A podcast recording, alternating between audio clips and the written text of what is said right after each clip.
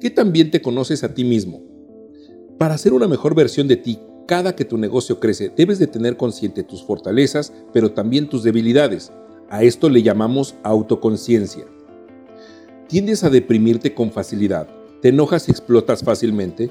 Cuando te frustras, no sabes qué hacer, el miedo te paraliza. Estas son algunas preguntas importantes que debes detonar para dar un salto en tu interior y diagnosticar cómo es que te frenas y te limitas a ti misma o a ti mismo.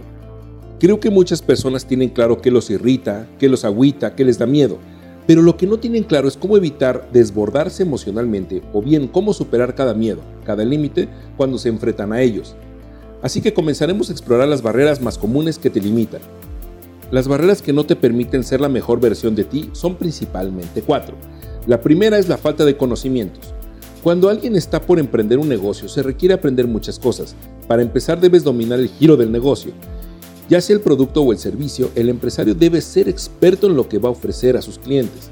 Por otra parte, debe saber las bases para administrar y operar un negocio. Además, debe aprender las técnicas que un líder requiere para crear y dirigir un equipo de trabajo leal, comprometido y que lleve la empresa al siguiente nivel. Desafortunadamente muchos emprendedores ignoran lo anterior y se avientan sin tomar en cuenta lo que deben de aprender. Y esta es la principal razón por la que las más de 80% de las empresas fracasan en el segundo o tercer año de haber iniciado operaciones. Por lo cual, si no quieres que te pase eso, te sugerimos aprender rápido los elementos básicos para emprender un negocio, posteriormente buscar libros, tutoriales en internet, cursos o talleres que te apoyen a fortalecer tus conocimientos sobre el tema de negocios. El segundo es estar en paradigmado. Este término no existe. Yo me refiero hacia las personas que están posicionadas o aferradas a una o varias creencias, las cuales generalmente las mantienen en la famosa zona de confort.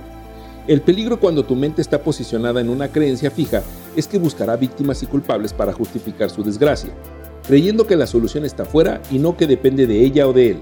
Este es el punto más difícil de trabajar, ya que hasta que estés dispuesta o dispuesto a estar equivocado y querer cambiar tus creencias, no te vas a mover del lugar la mala noticia es que los negocios y la necedad no se llevan nada. El tercero es la actitud. Puede ser arrogancia, soberbia, necedad o alguna otra. También es una barrera muy fuerte, ya que puedes creer que estás haciendo lo mejor en tu negocio, pero en realidad estás tirando escopetazos al aire. Al igual que en las barreras de los paradigmas, lo importante es la humildad y reconocer que puedes estar equivocada o equivocado. Es mejor tener una mente abierta a nuevas ideas y a nuevas estrategias. De ese modo estarás teniendo una actitud positiva para hacer negocios. La cuarta es el miedo. La mala noticia es que los miedos que te frenan son en su mayoría inconscientes y sin un trabajo profundo o introspectivo es difícil saber cuáles son y cómo atravesarlos. La buena noticia es que existen ejercicios a través del coaching o por medio de una terapia para poder detectar tus miedos y hacerles frente por lo que te sugerimos buscar un experto en tu zona que te pueda apoyar en este tema. Existen otras barreras, pero creo que estas son las más comunes. Hay personas que llegan a resolver estos temas de manera individual, pero son una minoría.